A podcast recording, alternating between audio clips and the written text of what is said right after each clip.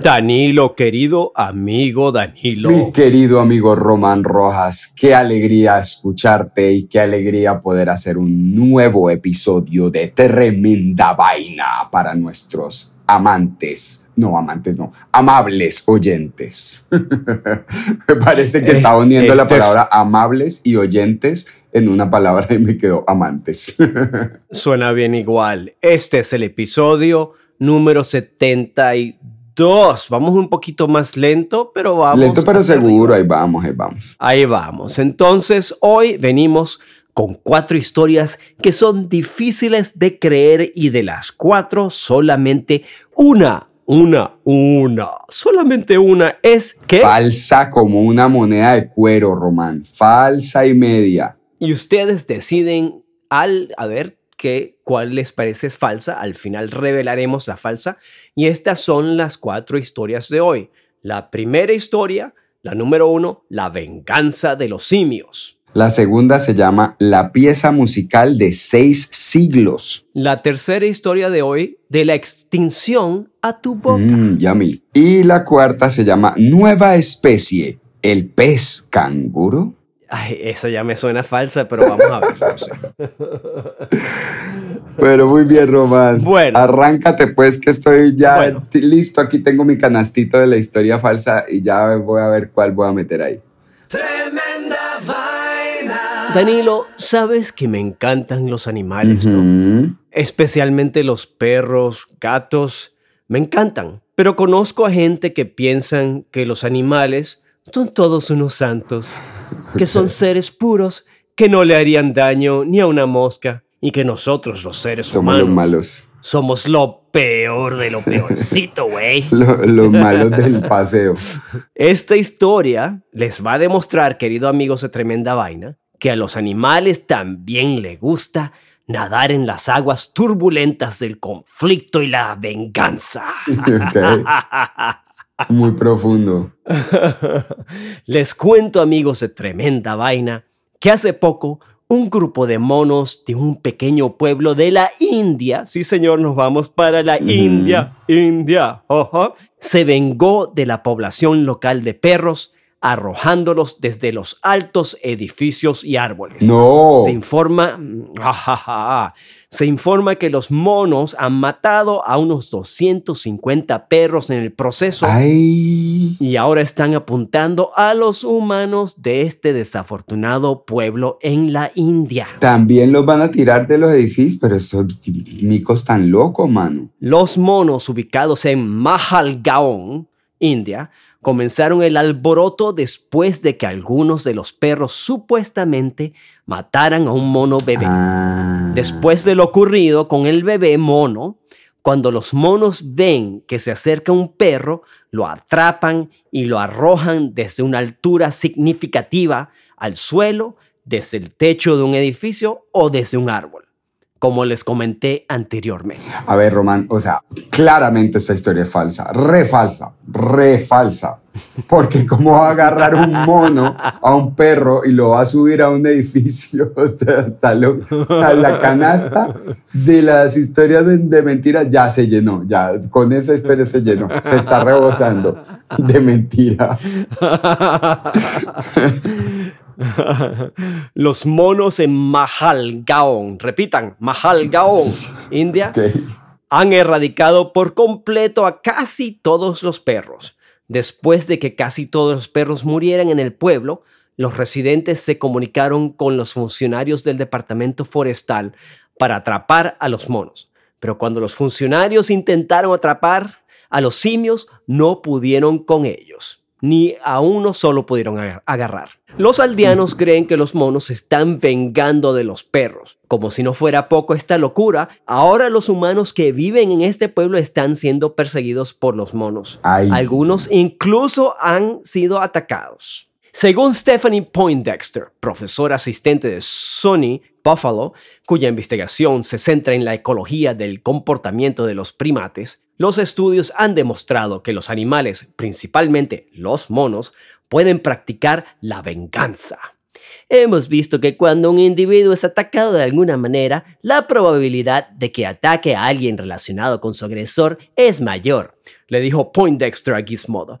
Por lo general, existe una preferencia por atacar a un tercero asociado con el agresor original, en contraposición al agresor real. En su mayor parte, estos actos de venganza tienen lugar poco después del ataque. Poindexter también explicó que se sabe que grupos de hienas buscan vengarse de los familiares del agresor en lugar del agresor real. Después de que el departamento forestal no pudo capturar a ninguno de los monos, los aldeanos comenzaron a intentar rescatar a los perros que quedaban por su cuenta, pero algunos de ellos se habían visto sujetos a las represalias de los monos y algunos incluso se han lastimado cayendo de los edificios, informaron las noticias locales de Mahalgaon. No, no, no, la historia más loca de la historia de Tremenda Vaina. Y te voy a dar una, un regalito de lo que está pasando ahora. Lo último, último que está pasando con esto es que ahora los aldeanos han informado que casi no quedan perros en la zona y ahora los monos la han agarrado con los niños no. de la zona. Entonces están paniqueando los aldeanos. Pero Román, que está, qué historia más quemada. O sea, esto parece como como el libro de la selva 2 o, o, la, o esa toda tostada de los monos. ¿Cómo es que se llama esa película? La, la guerra de los simios o el planeta de los simios. Eso es lo que parece. Eso mismo.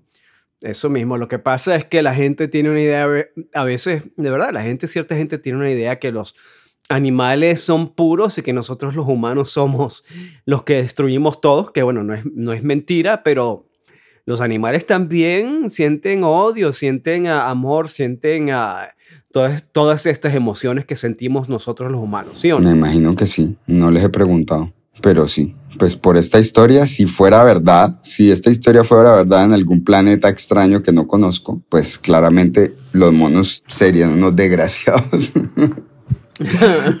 bueno, muy buena, muy buena. Aquí te va la segunda.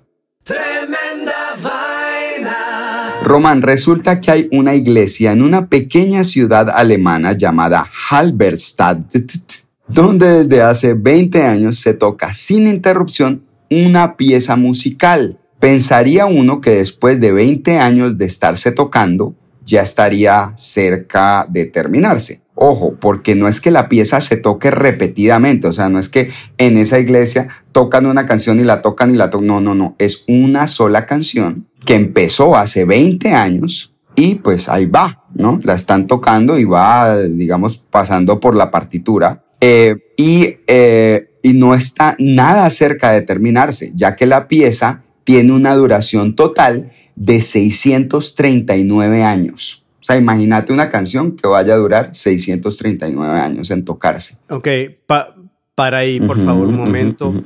¿Te puedo hacer una pregunta? ¿Por qué eres tan embustero? Ah? mira, mira que yo siempre te hablo con la verdad, Román. Te voy a llamar Pinocho. Pinocho. Sigue adelante. Bueno, la obra musical fue escrita por un compositor y filósofo estadounidense llamado John Cage quien revolucionó la manera de crear y entender la música. Por eso tiene muchos fans alrededor del mundo y miles de ellos asisten a la pequeña iglesia alemana a escuchar esta pieza que tiene por nombre As Slow and Soft as Possible, que se traduce como tan lento y suave como sea posible. La obra fue originalmente escrita para piano y quienes la tocan usualmente se toman entre 20 y 70 minutos para interpretarla, especialmente porque las notas del piano tienen una duración definida. Como sabe Román, cuando uno pulsa una tecla del piano, acciona un martillito que le pega a una cuerda, ¿sí o no? Ese sonido resuena dentro del piano, pero eventualmente cesa. Bueno, pues a petición de un organista alemán, en 1987 Cage adaptó la pieza para órgano, que a diferencia del piano puede sostener una nota indefinidamente mientras la tecla esté presionada. Creo que eso es como la, la diferencia entre el piano y el órgano. Pues resulta que en su adaptación para órgano, Cage nunca especificó qué tan lentamente debía ser tocada esa la obra y ese misterio se fue a la tumba con él en 1992. Seis años más tarde, un grupo de teóricos musicales, filósofos y organeros se reunieron para reflexionar sobre qué tan lento debería tocarse, tan lento y suave como sea posible la obra de Cage. En la conversación salió a colación que en la ciudad alemana de Halberstadt existía un órgano muy famoso construido en 1361 quizás el primero en la historia en tener el teclado moderno que conocemos, como tú sabes que está separando la octava en 12 segmentos. Los expertos restaron el año de construcción del órgano del milenio que se acercaba, es decir, el año 2000, y eso les dio 639 años, y así se, decidió la vaina. Vamos a tocar, o sea, la obra de, de, de Cage debe durar 639 años. Entonces, decidieron que así iba a ser. La pieza comenzó en el que sería el cumpleaños número 89 de Cage. Ellos consiguieron el órgano, lo, lo, pusieron en esta iglesia y decidieron, bueno, vamos a tocar la canción de John Cage los próximos 639 años, bien despacio. Y entonces eh, arrancaron el, día que sería el cumpleaños número 89 de Cage, que es septiembre del 2001. Pero el primer acorde en realidad sonó en febrero del 2003, o sea, casi, o, sea, un año y medio después, ya que la partitura empieza con una pausa. o sea, además, además la partitura arranca con una pausa y esa pausa duró pues casi año y medio. Pero espera, espera un momento. ¿Quién está tocando? Bueno, ya va para allá, ya voy para allá. Te dice, las notas se sostienen con unos sacos de arena que se ponen sobre las teclas y cada vez que el acorde cambia es todo un suceso. De hecho, la última vez que cambió el acorde fue el 5 de septiembre de 2020, o sea, hace un año y, y pico y no había cambiado en siete años antes de eso. o sea, el acorde está ahí. No, no, no, no. Y después por allá pasan los años y acá. O sea, así es la cosa. Bueno, teniendo en cuenta que se planea seguir tocando esta pieza hasta el año 2640, múltiples generaciones de organistas tendrán la oportunidad de ser parte de este histórico proyecto. ¿Cómo te suena eso, Román? Decime. Me parece el... Ok, yo soy, yo hago música para televisión, para películas, y este proyecto musical me parece el proyecto musical más aburrido, del mundo. de la historia de la música. Que a algunos pelotudos se le ocurra, algunos connoisseurs de música, qué sé yo, música que nadie escucha, ¿ok? Porque esto es obviamente música que nadie escucha.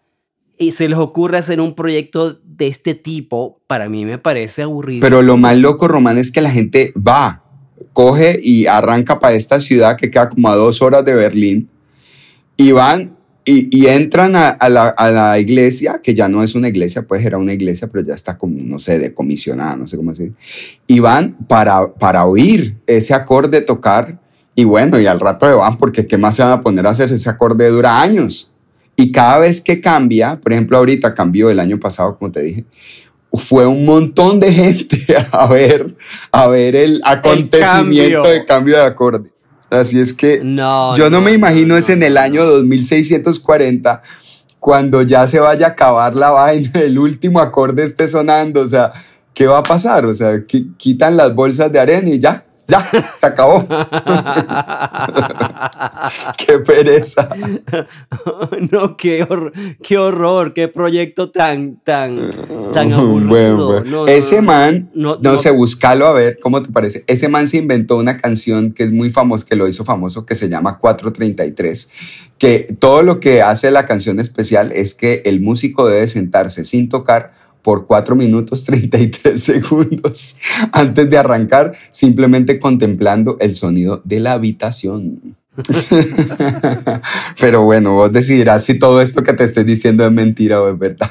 Ese tipo de vainas pasan en Europa. Yo he escuchado de cuentos así europeos, de cosas con arte, con música, cosas raras que, que en los Estados Unidos jamás ni en Latinoamérica van a ocurrir. Nunca. Mate vos decirle a un reggaetonero que, que, tiene que esperar 4 minutos y 33 segundos antes de tocar. Muy buena la historia. Me parece súper falsa. No sé qué piensan ustedes, amigos tremendo vainólogos. Pues muy bien. Ahí viene la policía, por mentiroso. Por, mentiroso, Danilo. Ok. Vamos a comerciales y ya regresamos con tremenda vaina.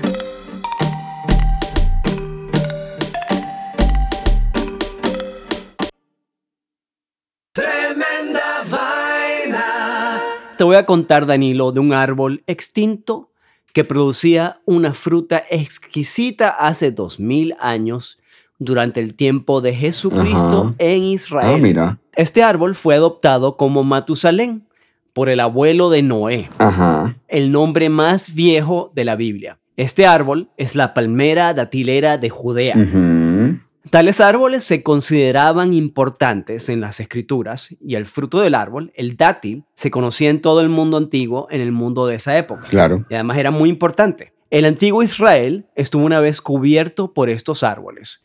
El dátil representaba la vida y la prosperidad, pero también era conocido por sus propiedades medicinales. Después de que el Imperio Romano conquistó Judea en el año 600 a.C., los romanos no tenían nada bueno que decir sobre los pues, judíos, excepto que tenían muy buenos dátiles. Y sus emperadores en realidad solían pedir dátiles de Judea para comer. Los romanos incluso pusieron la palmera datilera de Judea en sus monedas. Así de ah, wow. sí, suena importante. Sin embargo, bueno, los cambios climáticos llevaron a la ruina de estos árboles eh, a través del tiempo y las investigaciones indican que después del año 1000, después de Cristo, el clima en la región cambió, volviéndose más frío e incluso más húmedo. Las palmeras datileras eventualmente se convirtieron en una rareza tal que muchos científicos e investigadores a mediados del siglo XVI se burlaron de la idea de que el área podría haber producido alguna vez la enorme abundancia de dátiles de que hablaban los ancestros de Israel. Pero adivina qué, Danilo. La doctora Elaine Solowi, botánica del Instituto Araba de Estudios Ambientales en el Kibbutz Ketura en Israel, tuvo la idea de germinar la antigua semilla de la que provenía el árbol de Matusalén. Hágame el favor. Unas semillas, Danilo, unas semillas de más de 2000 años de edad. No, eso no va a pasar. Entonces ella dijo que intentar obtener las semillas de los arqueólogos llevó mucho tiempo. y después le dijo a la BBC que cuando le preguntaron qué iba a hacer con las pues semillas, ella se, sencillamente le dijo, ah, las voy a cultivar, ¿por qué no? Y ellos le dijeron, ¿Qué te quemaste. y resulta que hoy en día al buen estilo de Jurassic Park, esta señora doctora Elaine Solowi ha podido con su equipo de científicos cultivar las semillas y ahora han germinado y han salido estos árboles otra vez después de 2000 años y se puede comer su mm, fruta oh, otra vez, sus dátiles. qué mentira ¿Ah? tan grande, weón. Qué mentira tan gigantesca. Eso sí, te voy a decir algo me puse a buscar en Trader Joe's los datos. Y no los encontraste. y todavía no los tienen. no, pero es que no me extraña con semejante historia tan mentirosa. no, no, no, no, no. O sea, me has contado dos historias mentirosísimas. No sé cuál de ellas escoger, pero ambas, ambas, ambas se ganan un premio de lo mentirosas que son. Bueno, muy bien. la, tuya hasta ahora está bastante mentirosa. bueno, y espera y verás esta. Ahí te va. Tremenda vaina. Román, un singular descubrimiento tiene a los biólogos del mundo rascándose la cabeza. Menos mal que no es otra cosa. algunos deben estar rascando otra cosa. A finales del 2020 fue incluido en la lista de nuevas especies un pez muy peculiar que tiene un sistema de reproducción diferente al de cualquier otro pez conocido. Descubierto en Islandia, el pez canguro, bien raro el nombre, es el único animal marino que guarda los huevos fecundados en una bolsa bajo su vientre y los conserva ahí hasta después de que sus crías han salido del caparazón. Imagínate un pescadito con otros pescaditos ahí metiditos en, una, una, bolsita. Entonces dice, esto tiene dos funciones, dice el doctor Camilo Mora, un biólogo marino de la Universidad de Hawái. La primera es mantener a los huevos en un ambiente cálido, más próspero para las crías, y la segunda es reabsorber los nutrientes no solo de la cáscara de los huevos empollados, sino además de las crías que no sobrevivan. El extraordinario mecanismo de adaptación del pez canguro hace posible que esta especie pueda existir y prosperar en las aguas heladas y desprovistas de nutrientes del mar de Islandia. El mar de Islandia es un pedacito de mar ahí entre Islandia y y la otra cosa que hay encima, y, eh, Groenlandia, una cosa así. Me encanta la otra cosa que hay encima. bueno, lo que es incluso más asombroso es que ambos géneros, tanto el macho como la hembra, tienen un marsupio o bolsa donde empollan a sus crías. En su ritual de fecundación, que fue lo que a mí me pareció más interesante, el pez macho se dobla, el cuerpo se dobla sobre la hembra en lo que se conoce como el abrazo. Eso dura unos segundos el macho se excita y empieza a rodear a la hembra rápidamente, creando una corriente a su alrededor. La hembra eventualmente empieza a expulsar sus huevecillos que son arrastrados por la corriente y el macho a su vez libera su esperma en el agua, fecundándolos. Con los huevos fecundados suspendidos en la corriente, ambos peces empiezan a nadar juntos en círculos entre los huevos, haciendo movimientos repentinos rápidos como recogiendo los huevos en las, bolsas, en las bolsas marsupiales. Los huevos que no estén contenidos en sus marsupios morirán en las aguas frías o serán devorados por animales de fondo, cangrejos y, camarones, esas pendejadas.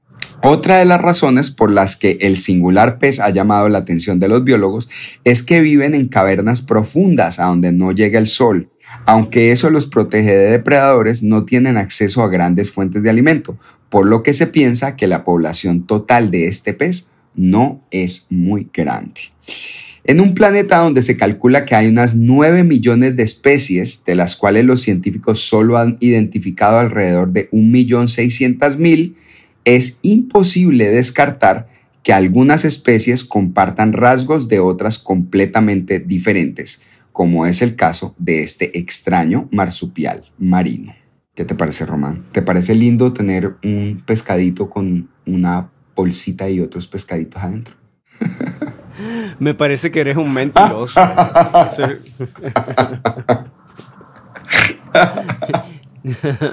Tú sí inventas cosas.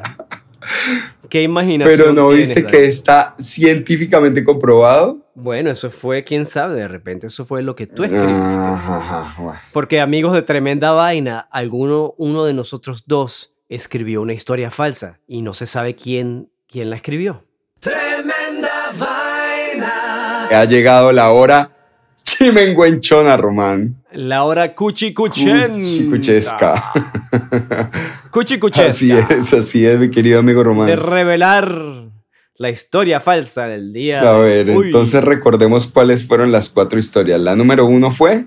La, uno, la número uno fue La venganza de los. Ay, Dios mío, qué mentirota de unos monos que agarran a unos pobres perros y los suben a los árboles y los tiran de los árboles porque están vengando de ellos. O sea, cinco de cinco en la escala de mentira. la dos. La número dos la pieza musical de seis siglos. Una, una canción, una pieza musical que entre el comienzo y el final de una sola vez que se toque pasan 639 años. Así es que vamos por el año 20, faltan otros, faltan otros 619 años por, por tocarla. Un, un, poquito más larga que las canciones de Bud Bunny. Ah, la tercera es de la extinción. La tercera es de la extinción a tu boca. Ay, esa historia de una palmera de dátiles de Judea que se extinguió hace dos mil años y ahora una, una bióloga recuperó las semillas que son prácticamente unas piedras y las volvió a sembrar y volvieron a salir eh, unas palmas de dátiles de Judea y ahora ya se puede volver a comer la, el dátil de Judea de hace dos mil años. O sea, qué falsedad. la cuarta nueva especie, el pez canguro. Claro, un pececillo que tiene una bolsita abajo de su pancita en donde empolla a sus huevecillos. Entonces es como, por eso le dicen el pez canguro, porque también tiene la bolsita ahí donde guarda a sus hijitos. Muy lindo, muy linda historia. La policía en Colombia está como loco buscando los mentirosos, ahí escucho. es verdad. Bueno, dame el redoblante con la sirena de la policía. el redoblante de tremenda vaina. La historia falsa del día de hoy fue... Nueva especie, el pez canguro. Ah, ¡Qué pesado! Yo ya lo veía en muñequito de peluche. Yo que pensaba que era la pieza musical de seis. Sí, es que esa pieza está muy loca, ¿no? ¿No crees que uno se pueda sentar a oír algo así? Que, Qué ociosos, Dios mío. Son unos ociosos. Es lo que vos decís, solo pasa en Europa. No tienen nada mejor que hacer con su vida. Sí, mano, qué tostados que están. Pero no, que me, lo que me parece loquísimo es que sea verdad lo de, los, pues, lo de los monos tirando perros. Es verdad. No, no, no. Y es verdad lo de la, lo de la, palma de Judea. Eh, no, lo de la palma de Judea me parece muy loco. Cómo esa mujer sembró esas semillitas me imagino que las debió haber sembrado en un frasquito con un algodoncito, así como cuando siembran frijoles en el colegio. Sí, algo así, eh, pero increíble, increíble de verdad lo que hizo esa mujer. Y de verdad quiero probar esos dátiles. No, pues claro, hay que aprovechar. Hay que probarlos, hay que probarlos, a ver qué es lo que, lo que comía la gente hace dos mil años. ¿qué, ¿qué, es lo que no han comido las últimas 20 generaciones? ¿Qué 20? 200 generaciones. Bueno, amigos de Tremenda Vaina, recuerden que este podcast es para que se pongan las pilas y no se dejen meter la historia falsa. no te la dejes meter, amigo, no te la dejes meter, amiga. Historias falsas pululan en este momento en las redes sociales. Todo el mundo las comparte y nadie te va a decir, ah, yo me fijé, me aseguré de que esta historia no fuera falsa. No, te toca a ti, papito, a ti, mamita fíjate en el Internet, métete a Google. Si te están diciendo que apareció un hombre de cuatro brazos que se cree el Mesías, man, búscatelo en vez de hacer el oso y mandarle la historia falsa a todos tus amigos. Bueno, queridos amigos, amigos de Tremenda Vaina, feliz Navidad, aunque de repente escuchen este episodio el año que viene, pero es casi la Navidad. Y Danilo, feliz Navidad, hermano. Feliz Navidad. Vamos a ver si hacemos un par de episodios más antes de fin de año. Así es, amigo Román, de verdad que te agradezco. El regalo más grande es tenerte como amigo. ¿Cómo te parece eso? Ah, igualmente, Danilo, igualmente. Bueno, queridos amigos, esto fue Tremenda Vaina, episodio 71. 1, 2, 72, 72, muy bien. 72 y nos escuchamos en la próxima. Ah, recuerden, Recuerden hablarle a sus amigos de Tremenda Vaina para que todos lo escuchen también. Un abrazo. Chao. Chao.